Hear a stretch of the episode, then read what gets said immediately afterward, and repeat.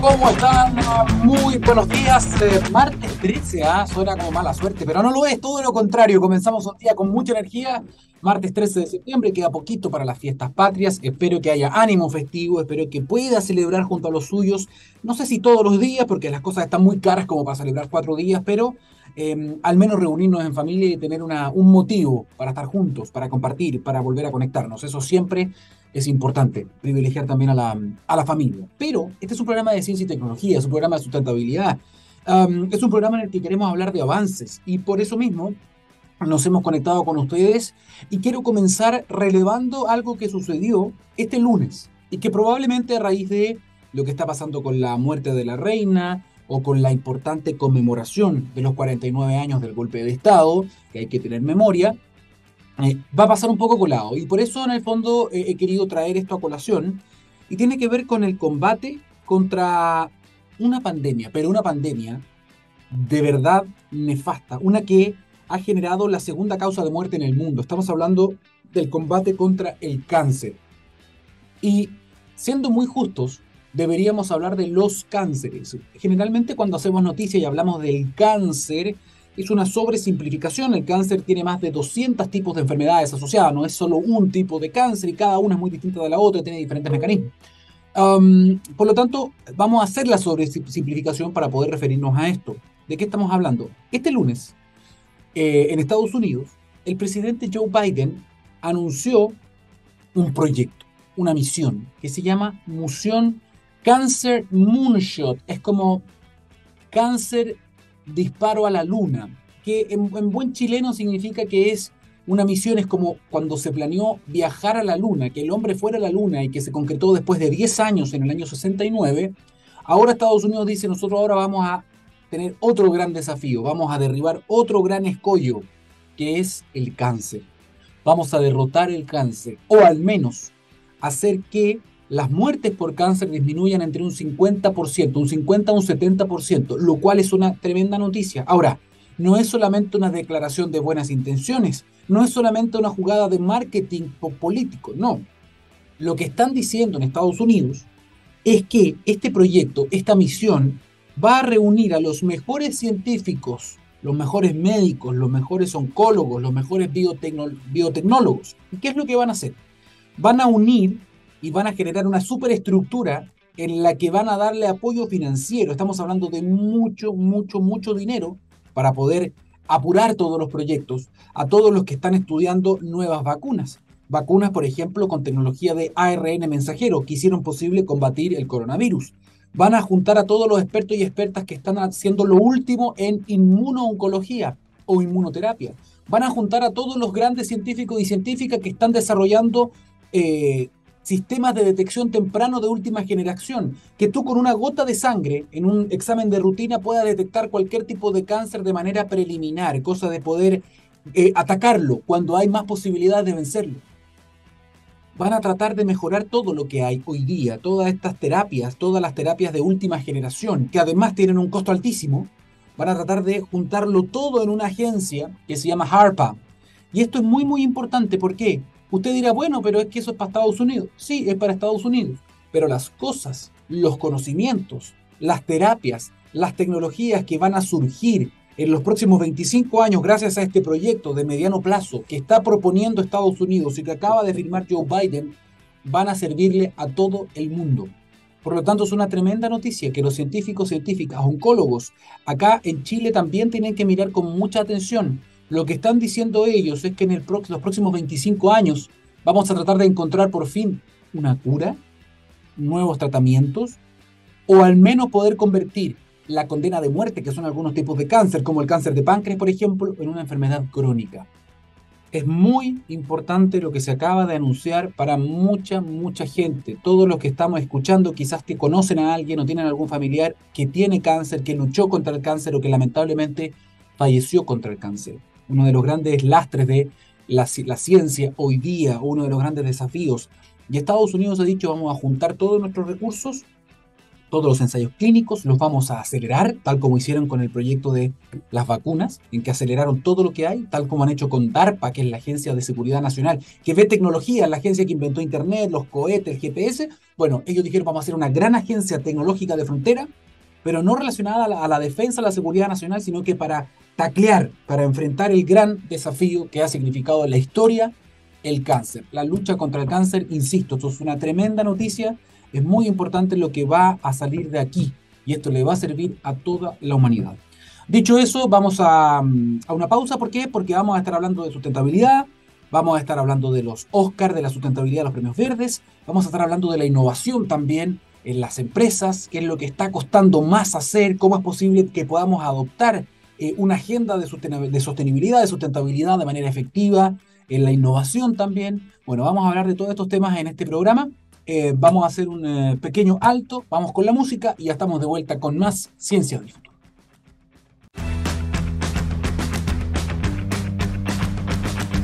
Qué grande, don Gabriel Cedres, con su elección musical. Linkin Park, siempre, siempre es bueno recibirlo. Bien, vamos a continuar con la ciencia del futuro cuando son las 10 de la mañana con 13 minutos, pero antes les tenemos que decir algo. En Anglo American, la innovación está en el centro de todo lo que hacen, buscando mejores formas de extraer y procesar minerales que son esenciales para nuestra sociedad, usando menos agua y menos energía, con la ciencia y la tecnología como aliados, colaborando con las comunidades, trabajando para un medio ambiente más saludable, con estrategias para enfrentar entre todos y todas el cambio climático. Así, en Anglo American avanzan con un propósito claro. ¿Cuál es? Reimaginar la minería para mejorar la vida de las personas.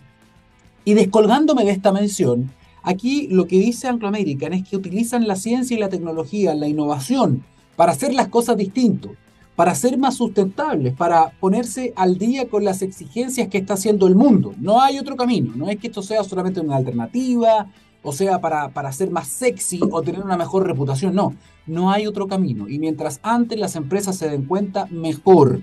Lo importante también es hacer las cosas bien. ¿Cómo me puedo volver más sustentable? ¿Cómo puedo ser más sostenible en mis prácticas? Bueno, hay especialistas que se dedican a hacer consultorías, a acompañar en este proceso.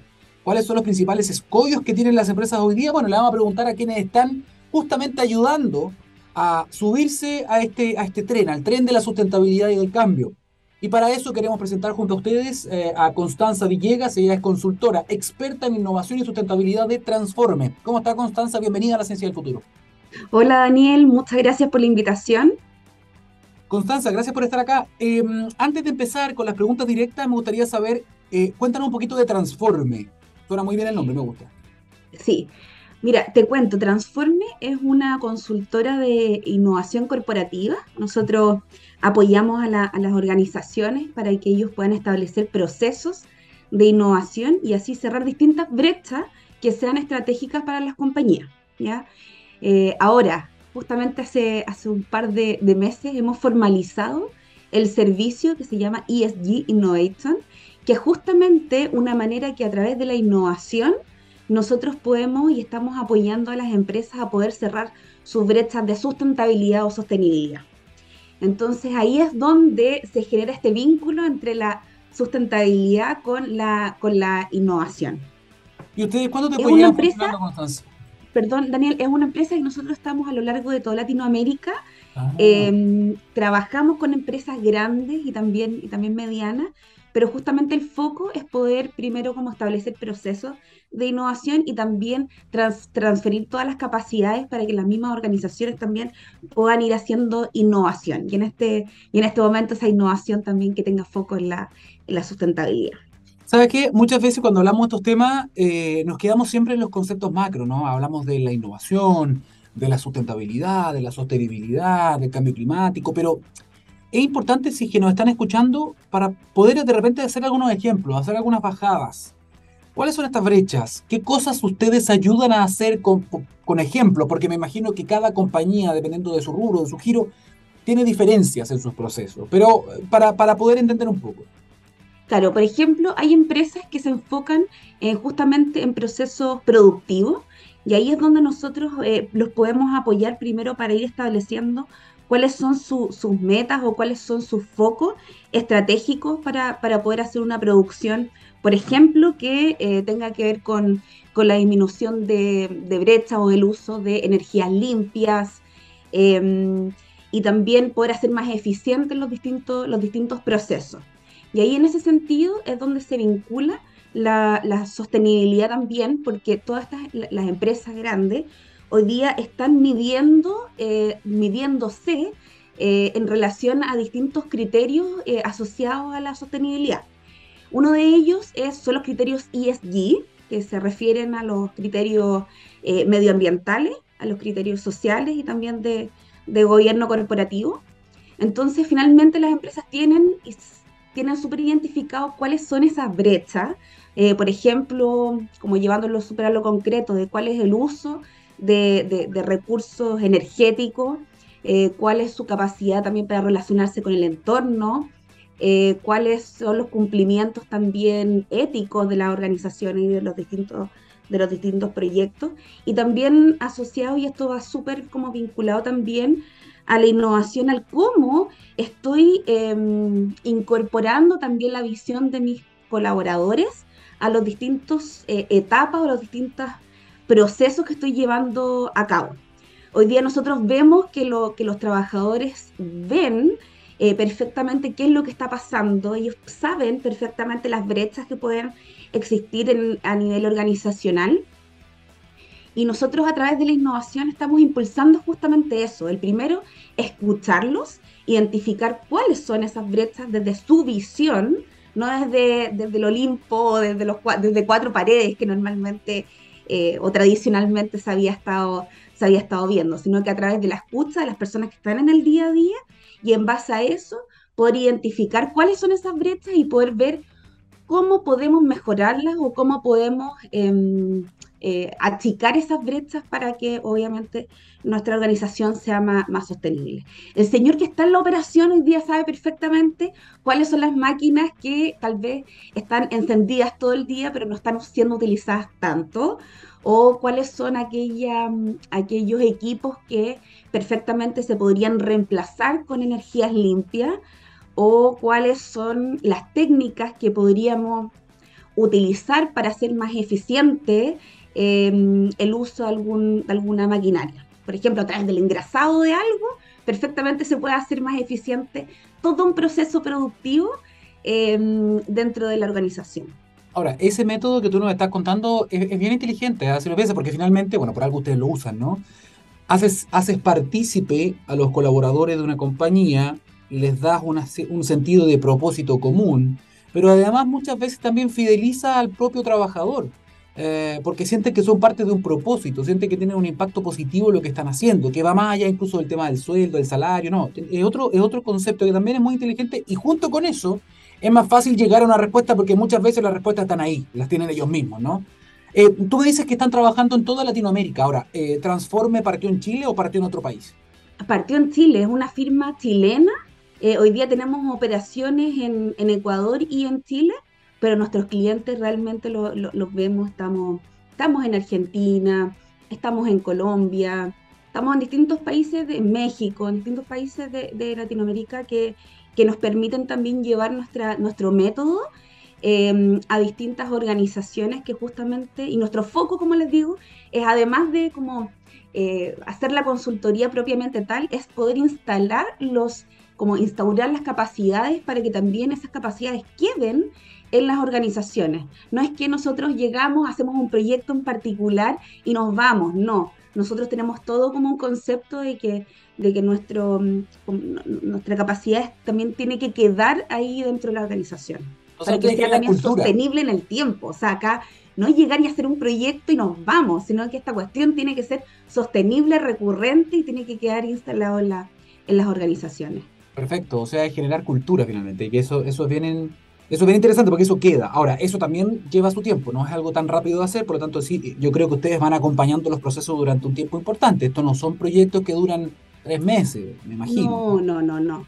No, no, normalmente nosotros estamos tres, cuatro años dentro de las organizaciones eh, y justamente haciendo el acompañamiento en distintos como track de trabajo también, y, también obviamente hacemos todo un proceso de levantamiento y, de diagnóstico en relación a cuál es el nivel de madurez también de, la, de las empresas y en base a eso también vamos haciendo todo un acompañamiento estratégico y también un acompañamiento ya un poco más del día a día para que para hacer esta prueba o estos pilotos para poder que, que queden estos procesos dentro dentro de las organizaciones. Constanza, ¿cómo ustedes logran, eh, no sé si la palabra es la más indicada, pero cómo logran encantar? Iba a decir convencer, pero no.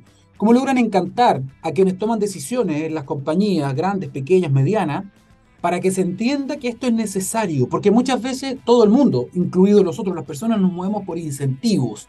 Y yo me atrevería a decir que el 90% de las veces son incentivos económicos.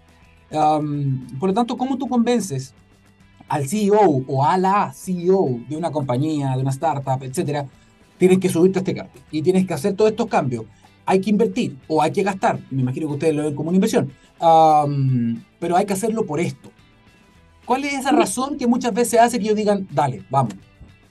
Mira, hoy día en términos de innovación propiamente tal, estamos viendo que las organizaciones llegan solas, o sea, ya ellos saben, las empresas más grandes saben perfectamente si es que no innovan ellos se van a quedar atrás y, o sea, o es innovar o morir. O sea, eso lo tienen como súper, súper eh, incorporado dentro de su, de su ADN.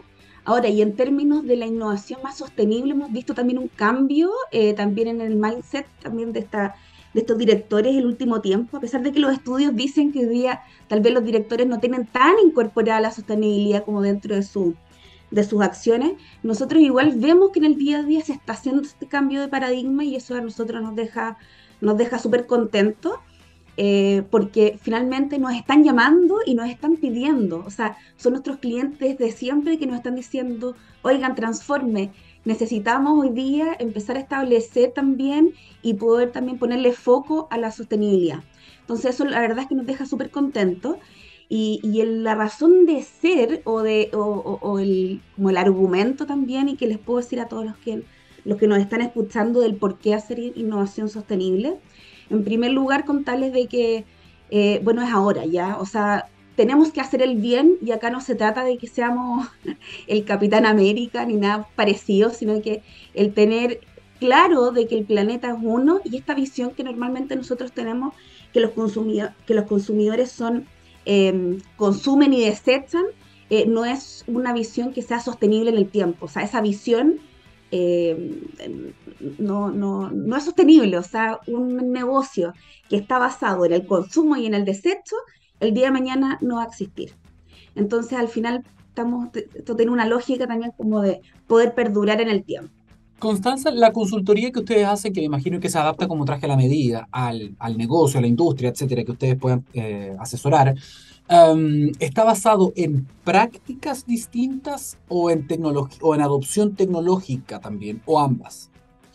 Ambas, ambas. Nosotros estamos convencidos de que la innovación no solo está apoyada a través de la tecnología, sino que también a través de procesos. O sea, ya basta, y llevarlo como, como un caso como súper concreto tal vez, eh, si es que hoy día nosotros hacemos un análisis de un proceso productivo eh, y estamos viendo que hay reprocesos o hay maneras de poder eh, acortar la manera de hacer las cosas, y eso obviamente que implica el menor uso energético, eso también podría ser tomado también como a través de un proceso un poco más innovador también, y no es necesario la tecnología. O sea, acá nosotros estamos también llenos de ejemplos de, innovación, tanto de producto como de proceso, etcétera, pero que no incorpora la tecnología. Ahora bien, lo que nosotros estamos viendo es que las organizaciones dentro como de, de estos reportes de sostenibilidad, ellos eh, anuncian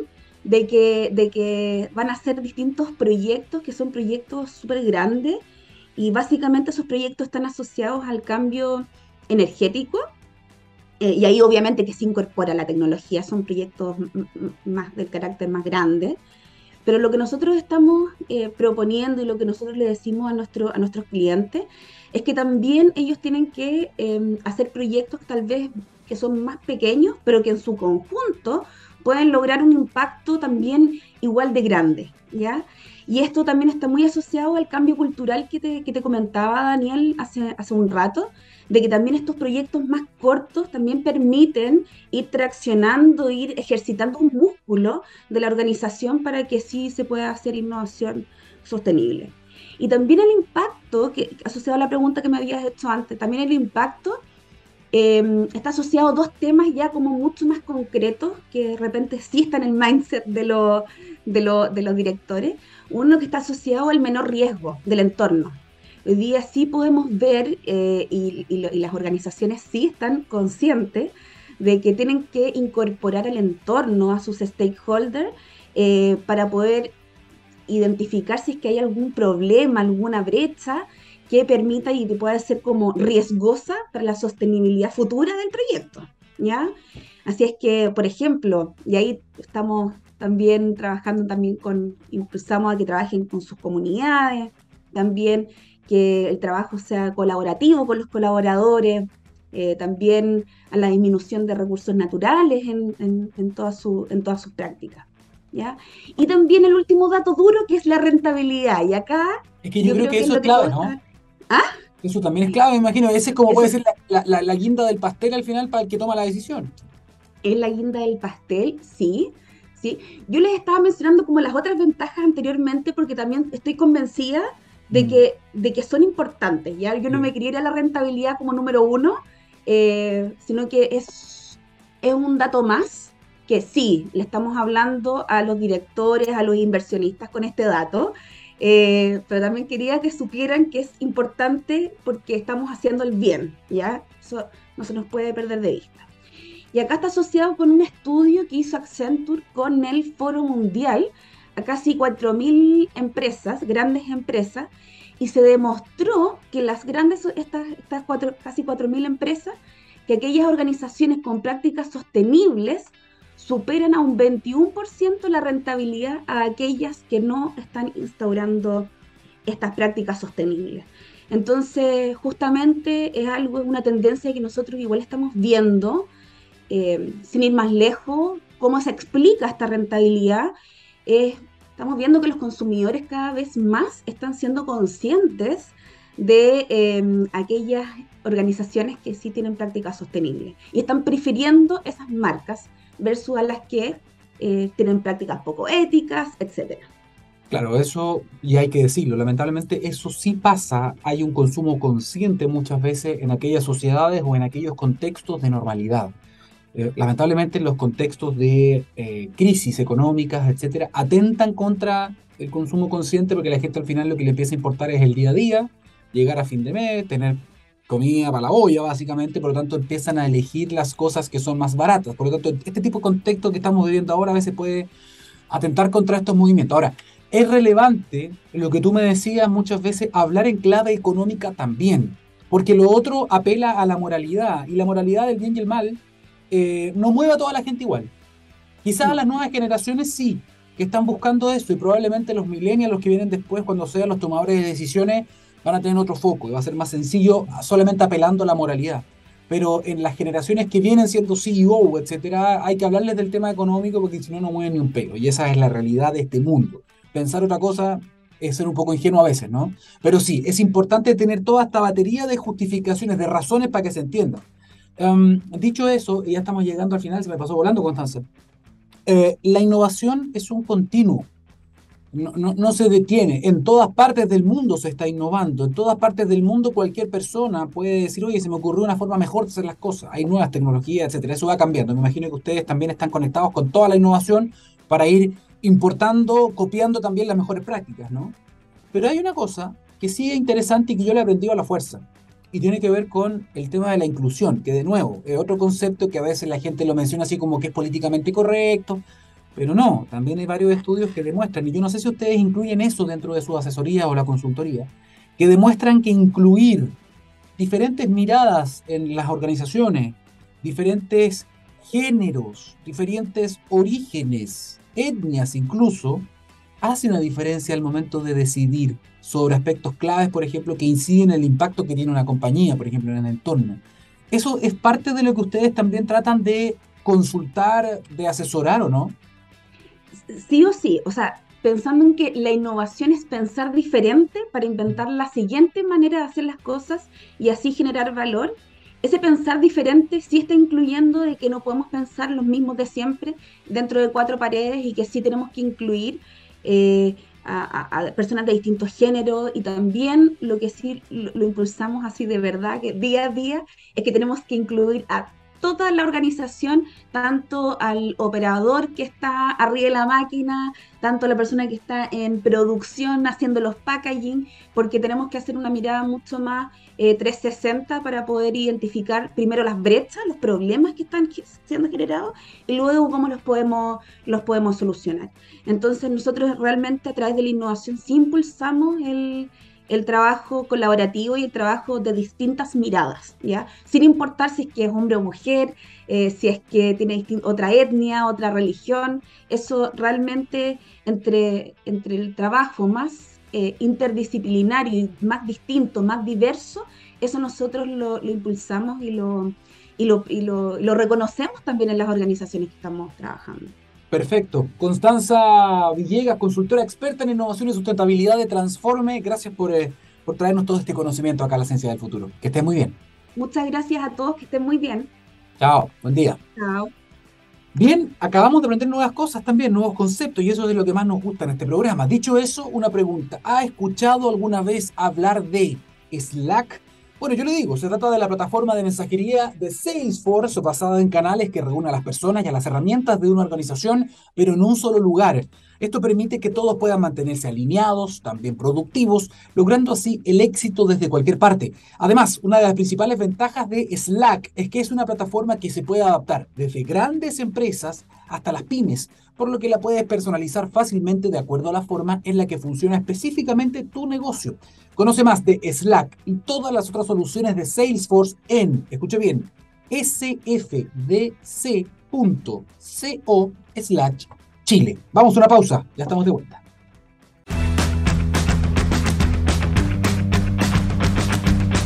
10 de la mañana con 38 minutos, ya estamos de vuelta acá en la ciencia del futuro, siempre con buena música. Hay que agradecer a don Gabriel Cedres, como siempre, al ¿ah? hombre del teclado. Bien, dicho eso, les tengo una mención, y esto, esto es muy importante para todos y para todas. ¿ah? Estamos hablando, por ejemplo, de lo que está pasando en la región metropolitana.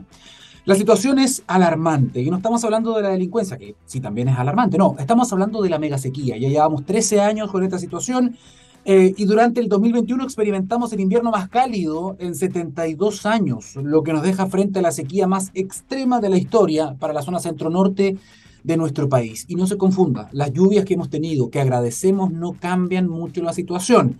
Por lo tanto, todo esto reafirma que el cambio climático no nos va a dar tregua del aporte de todos y de todas. Depende cuidar nuestra agua y asegurar su futuro. Y todas las gotas cuentan, cada una de ellas es el mensaje de Aguas Andinas. Vamos eh, a avanzar con otro tema. Estábamos hablando con una consultora de innovación, de sustentabilidad, quienes está ayudando a la transformación de muchas empresas, de muchas em, empresas pequeñas, grandes, medianas, ¿no? A subirse al carro de la, sustentabilidad, de la sostenibilidad, a hacer las cosas distintas en un contexto de em, crisis climática. Bueno, hay otra organización que se dedica a premiar, a reconocer, porque es importante también que haya un prestigio Um, un, premio social también a quienes están haciendo las cosas distintas, que además están marcando precedentes y que pueden servir de ejemplo para nuevas compañías. Esta organización se llama Premios Verdes y de hecho es conocido como los Oscars de la sustentabilidad y que justamente lo que hace es decir, está observando todo el tiempo, viendo los mejores ejemplos y dice, me encanta esto, se postulan las empresas que están llevando, la que llevan la batuta en lo que es sustentabilidad, sostenibilidad y entregan premios entregan reconocimientos. Y Chile tiene una tremenda oportunidad, de hecho Chile ha tenido una gran participación en eh, versiones anteriores. Bueno, ellos acaban de abrir postulaciones porque hay una nueva versión de estos premios, los premios verdes, que son los más importantes de su tipo en em, Iberoamérica para conversar justamente cuáles son los detalles, los límites, quién puede participar, quién no, y cómo ha sido la experiencia en los últimos años. Estamos en eh, contacto con la coordinadora en Chile de los Premios Verdes y presentamos con ustedes y saludamos a alguien que ustedes probablemente ya conocen. Camila Salas, ¿cómo está? Bienvenida. Hola Daniel, ¿cómo estás? Muchas gracias por la invitación y por el espacio para poder conversar de Premios Verdes. pero por favor, usted además sabe mucho de ciencia, de tecnología, de innovación, por algo a veces también me subroga y somos socios en este, en este programa. Dicho eso, hoy día viene con, con otro sombrero, viene con el sombrero de la innovación, de la sustentabilidad y además viene vestida con los premios verdes, ¿no? que es una cuestión súper interesante y muy relevante en esta parte del mundo. Cuéntanos rápidamente para quienes todavía no los conocen, que pueden estar escuchando y a lo mejor pueden postular. ¿Qué son los premios verdes, Camilo? Mira, me encanta cómo lo introdujiste tú, Daniel, porque Premios Verdes es una comunidad que conecta a proyectos que se la están jugando por hacer las cosas bien y por impactar positivamente la sociedad y el planeta. Premios Verdes ya lleva 10 ediciones y lo que ellos hacen es buscar y visibilizar iniciativas que se la están jugando por aportar a los objetivos de desarrollo sostenible. ¿Cómo lo hacen? A través de una convocatoria abierta, a que los proyectos se postulen, cuenten lo que hacen, obviamente con sus mediciones de impacto y con todos los detalles asociados, y así puedan optar a entrar a una tremenda red de contactos, de mentorías, de oportunidades de capacitación y por supuesto también aspirar a ser los ganadores en cada categoría. Lo más importante de Premios Verdes, creo yo, Daniel, que es súper, bueno, tú que conversas mucho con emprendedores y con distintos proyectos, es que es mucho más que un premio. Es una oportunidad para acceder a una red, a una comunidad que hoy día es la más importante de Iberoamérica. Exacto, o sea, va más allá de un reconocimiento, ¿ah? tiene que ver también con integrarse a una comunidad e ir mejorando estas buenas prácticas por las cuales han sido reconocidos. Ahora, Premios Verdes para no, es no es algo nuevo para nada, es decir, lleva varios años y cada día eh, es más reconocido. Entiendo que eh, ya ha premiado a miles o decenas de miles de proyectos, ¿no? Exacto, lleva 10 años y partió como una iniciativa local en Ecuador, eh, sin grandes aspiraciones, y se fue ampliando y amplificando su, su, impacto hasta llegar a lo que son hoy, que son premios que ya, como tú decías, tú han premiado a, a miles y a cientos de iniciativas y solamente, por dar un ejemplo, solamente el año pasado, en la novena edición, postularon casi 3.000 proyectos y terminan haciendo de eso un ranking de los 500 mejores y finalmente se elige a los ganadores. O sea, el impacto es tremendo y las oportunidades que tienen los emprendimientos que entran a esta red son muy grandes y son muy importantes para impulsar también eh, la, supervivencia y, la, y el escalamiento de los proyectos, que es algo tan, tan relevante. Ahora, Cami, em, cuéntanos un poco o, danos algunos ejemplos, a lo mejor. ¿Existen categorías? ¿Todos compiten eh, en, la misma categoría? ¿Hay diferentes niveles? ¿Cómo funciona todo? Exacto. No, lo que hay, bueno, Premios Verdes hace un llamado abierto a postular, pero hay 11 categorías. 11 categorías alineadas a los objetivos de desarrollo sostenible. Ustedes pueden revisar en detalle, pero está economía circular, moda sustentable, energías renovables, movilidad sostenible, un temazo hoy día, eh, producción sustentable de alimentos, investigación académica eh, vinculada a sustentabilidad, que eso es una categoría nueva que se abrió este año. Son 11 categorías y cuando el proyecto elige entrar a premios verdes y postula, selecciona la categoría afín, obviamente, a su desarrollo diario y compite en esa categoría. ¿Ya? Y lo más importante es que después se entra una fase de evaluación, que es eh, que ahí la responsabilidad es de un comité técnico de expertos internacionales y de eso sale un ranking de los 500 mejores. Ahí sí se mezclan todos y salen los 500 mejores proyectos de Iberoamérica. Y luego de eso se entra a la fase de finalistas, que ahí ya volvemos a hablar dentro de las categorías. Aquí han premiado, estaba viendo algunos datos, han premiado a proyectos de 43 países. O sea, esto cada vez fue creciendo. Partió en Ecuador, pero ya van 43 países, más de mil ciudades. O sea, las cifras son, son bien importantes. Ahora, las cifras a veces entran por una oreja, salen por la otra. Lo importante finalmente acá es es también el impacto, ¿no? Es ir generando un efecto dominó, ¿no? Vamos copiando, vamos premiando y vamos generando em, antecedentes, quizás referentes en lo que es la sustentabilidad. Ahora, dicho eso, alguien nos está escuchando y dice, ah, yo tengo una, una innovación, yo tengo una empresa, tengo un invento, una investigación que a lo mejor puede participar. ¿Cómo lo tienen que hacer? Mira, es súper simple. Mi primera invitación es a no autodescartarse. Los chilenos somos súper buenos para decir, no, no estoy listo, en realidad no estoy preparado, no. Si tú tienes un proyecto de impacto social o ambiental, ya es posible que postules. Entras a www.premiosverdes.org y vas a encontrar todos los detalles. Te inscribes, te das una cuenta muy simple y ahí vas a encontrar un formulario de postulación. El formulario de postulación es totalmente en línea y se puede ir completando paulatinamente antes de que termine el plazo. Obviamente la idea es no hacerlo a última hora, como lo hacemos a veces eh, la mayoría de los chilenos, sino que hacerlo con tiempo.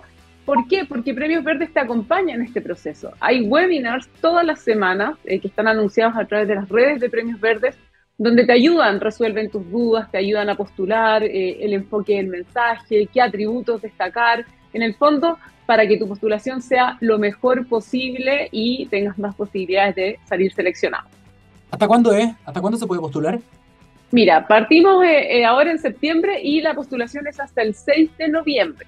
Pero ah, insisto, la idea es que no lo dejemos para el final porque así tienen más posibilidades de ir corrigiendo el formulario antes de, obviamente, enviar eh, ya lo que ya está escrito en piedra. Camila, eh, ¿cómo ha sido? No quiero ser nacionalista, porque finalmente esta cuestión tiene que ver con buenas prácticas que le hacen bien al planeta. ¿no? La idea, ojalá que esto siempre vaya creciendo y aunque sea una innovación de cualquier otro país, la idea sería destacarlo, pero igual uno pregunta, ¿no? Que, ¿Cómo ha sido la, participación de Chile? Eh, ¿Ha ido aumentando con el tiempo? ¿Hemos tenido ganadores o ganadoras? Sí, mira, Chile ha tenido una participación destacadísima en todas las ediciones. El año pasado tuvimos, eh, bueno, postulamos más de 400 proyectos, que es un tremendo número considerando eh, nuestra población, y tuvimos a 28 emprendimientos chilenos dentro del ranking de los 500 mejores, y nueve finalistas. De esos nueve finalistas tuvimos dos ganadores, tuvimos dos ganadores, o sea, nos llevamos dos de las 11 categorías y eso sin duda es un tremendo logro. Si nos toca comparar, eh, hay países que lo hacen muy bien como Colombia. Colombia tiene muchas postulaciones y es porque también se activan muchísimo en esta lógica de no autodescartarse. Y esa es la invitación que yo hago. En Chile hay demasiado talento, demasiadas iniciativas y a veces nos cuesta un poco creer que estamos en el momento adecuado para postular o dar el salto. Por eso es importante que lo hagan, que lo hagan porque postular en sí mismo les va a poner una vara de cosas que pueden ir mejorando, les va a ayudar a medirse y eso siempre, siempre es bueno. Camila, eso es un buen indicador. Esto lleva varios años, esto ha ido creciendo, lo cual es una buena noticia, pero la cantidad de, proyectos, de, compañías, de universidades que postulan, es un termómetro igual de cómo ha ido cambiando a lo mejor el tema. Ha, ha, sido siempre hacia arriba, la tendencia siempre es creciente. Estoy hablando del número, por ejemplo, de postulaciones. Sí, ha sido creciente y lo más interesante, Daniel, es la naturaleza de quienes postulan. Las empresas también están llevando a cabo proyectos súper potentes y también lo están postulando. O sea, no, esto no es solamente para emprendedores o para pymes o para grandes empresas, es para todos. Las universidades también, bueno, tú has estado conversando muchas veces con académicos, realizan proyectos tremendos y esos proyectos también deberían ser parte de las postulaciones. O sea, hoy día se está invirtiendo tiempo y recursos en aportar soluciones a los problemas que están afectando a toda la humanidad. Y si desde Chile están saliendo esas soluciones, no podemos no destacarlas. Ah, ya, entonces esto, esto es bien importante. Es decir, yo tengo una empresa pequeña o soy el CEO de una empresa gigante.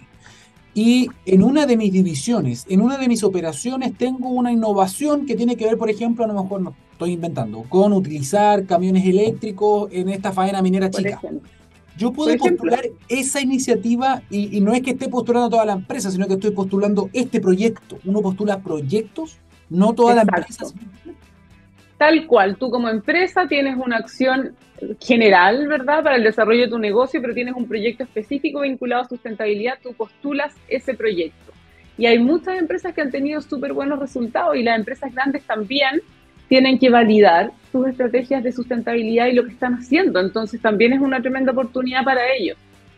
Lo mismo en las investigaciones de la universidad, por ejemplo, si hay un investigador que está desarrollando tal cosa, que es algo académico, técnico, pero que a lo mejor es pequeño, también puede postular su investigación. Exacto, y hay, por ejemplo, hay una categoría que es investigación académica, pero también hay una categoría que es conservación de la biodiversidad. Entonces, si un proyecto de una universidad eh, puede postular a la categoría de biodiversidad porque está, no sé, preservando algún ecosistema o, algo por el estilo, también puede entrar. O sea, lo importante es que, por eso el llamado a hacerlo con harto tiempo, es estudiar las categorías y poder ver en cuál calza mejor.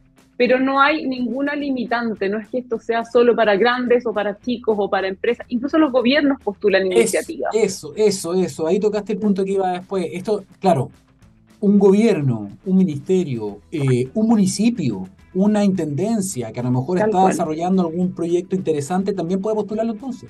Tal cual, los gobiernos, o sea, nosotros, por ejemplo, con toda nuestra política de electromovilidad, eh, somos referentes a nivel regional, deberíamos estar postulando todas esas iniciativas porque son esfuerzos país finalmente, más allá de un gobierno del otro, son decisiones que como país se han tomado y son cosas que hay que destacar. Y los otros países son, ahí vuelvo, no, no es la idea, no es competir ni comparar, pero los otros países son súper, súper, súper orgullosos de lo que han logrado y lo que han hecho y nosotros de repente nos falta un poquito ir ahí a contar y ser un poquito más autobombo, como digo yo. Sí, sí, sí, un poquito más autorreferente a veces, mejor marketing. ¿ah? Oye, Camila, ¿tienes, en, ¿tienes en mente algún ganador o ganadora o algún postulante, más allá de que haya ganado o no, porque finalmente mm. todos están haciendo las cosas bien, por algo son seleccionados, ¿no? sí, eh, totalmente. Que quieras destacar o que te acuerdes, por ejemplo, mira, me acuerdo de este ejemplo. Mira, el año pasado hay, hay, hubo muy buenos participantes que a mí me encantan. Bueno, los dos finalistas, los dos ganadores hay que destacarlos porque uno justamente de una universidad, que es Bike Utalca, que ellos crearon un sistema de electromovilidad interno en la universidad para reducir la huella de carbono que había en los traslados internos de la universidad. Un proyecto con muy buenos indicadores de medición y eh, con tremendo talento de los profesionales que estuvieron involucrados y por eso mismo resultaron ganadores. Y Ecositex, que son ya dos, referentes, dos mujeres referentes en hilado sustentable, ellos toman telas que iban a ser desechadas, que son tremendamente contaminantes, y crean un nuevo hilado para elaborar cualquier tipo de ropa. O sea, realmente una innovación de punta que la verdad es que encuentro espectacular y que han llevado, se han llevado muchos reconocimientos a nivel nacional y en Premios Verdes también tuvieron una buena participación. Y un tercero que me encanta, que es Mochaco Bags. Ellos hacen bolsos a partir de redes de pesca, que obviamente todos sabemos eh, el impacto ambiental que pueden llegar a tener. Así que la verdad es que y cuando tú conversas con ellos, el grado de motivación, eh, la alegría, eh, la dedicación que ponen a todo lo que hacen, te juro que es tremendamente motivante, Daniel, y para nosotras como coordinadoras en Chile es una inspiración. Perfecto, o sea, este, este camino de los premios verdes 2022 2022-2023, ¿cuál estamos hablando? 2022-2023. 2022-2023 está comenzando, o sea, se abrieron las postulaciones ahora en septiembre, ahora empieza todo el tema de hacer ruido para que, para que justamente puedan, podamos postular y mejorar nuestras cifras. Eso termina en noviembre, ¿no? Sí, termina en noviembre, ahí el comité técnico evalúa y en diciembre vamos a conocer el ranking de los 500 mejores. Esos 500 mejores ya acceden a las redes de capacitación, de mentoría, de networking y luego, en abril de 2023, es el gran evento en Miami donde se van a conocer los ganadores de cada categoría. Ahí es una alfombra verde, con todo, con todo bien, con, con harto, con harta chaya, como digo yo. Camila, además entiendo que las personas que quieran investigar un poco más, está el sitio web para poder postular, también están las redes sociales, ¿no? Que pueden ver todos los detalles, van actualizándolas, hay más contenido cada cierto tiempo. Sí, ahí van a encontrar todos los detalles de las categorías, van a encontrar las fechas de los webinars de postulación para que también puedan ir eh, obteniendo esta asesoría, van a encontrar casos anteriores de éxito que obviamente son una inspiración también y para que uno diga, oye, yo también puedo hacerlo en realidad. Ahí las redes de referencia es Premios Verdes en LinkedIn y en Instagram arroba Premios Verdes. Muy sencillo. Estoy hilando un poquito más fino ahora, ¿eh? si no tienes el detalle no, no importa, ¿no? Pero ya. ¿hay alguna categoría que tú consideres o que te hayan comentado desde Premios Verdes, desde la organización central, que haya ido creciendo, que a lo mejor estaba muy débil y que ha ido creciendo, o a lo mejor alguna categoría que está por encima de otras, lo cual también demuestra dónde están puestos los intereses y los focos. Mira, en realidad este año hubo una redefinición de las categorías justamente por lo que tú dices. El tema de economía circular ha ido en aumento. Hay muchas iniciativas que hoy día se las juegan por recuperar y, y darle una nueva vida a cosas que finalmente sean vistas como desecho y esa categoría es una de las que ha ido creciendo muchísimo. Y como contrapunto, una categoría que ha sido difícil de hacer despegar son las finanzas sostenibles. Es, increíble, pero ha costado y se ha insistido con esta categoría porque es muy importante destacar a las organizaciones que se la están jugando porque los proyectos de impacto tengan las inversiones suficientes. Entonces, es una categoría que ha costado un poquito más hacer despegar, pero que paulatinamente ya ha ido agarrando un poquito más de fuerza. Perfecto. Camila Salas, representante en Chile de Premios Verdes. Excelente entrevista. Gracias por ponernos al día con esta convocatoria muy relevante, ¿no? Los premios Oscar de la sustentabilidad. Ya lo saben entonces, postulaciones abiertas para todos, para todas. Eh, ahora en septiembre, premiosverdes.org, ¿no? Sí, premiosverdes.org y ojalá que todos los amigos de TX Plus, que obviamente son absolutamente el público de Premios Verdes, se motiven, postulen y se atrevan para que terminada esta edición 2023 podamos decir que Chile les fue incluso mejor que el año pasado. Perfecto. Camila Sala, muchísimas gracias ¿ah? por tu participación en el programa. Que estés bien. Gracias a ti, Daniel, y a todos en la radio. Un abrazo. Nos vemos. Chao, chao. Chao, chao. Bien, ahí están escuchando ustedes una nueva oportunidad para rescatar, para premiar, para reconocer, para hacer redes, para hacer comunidad en base a la sustentabilidad y a la sostenibilidad. Eso es lo que entrega Premios Verdes. Repetimos, premiosverdes.org.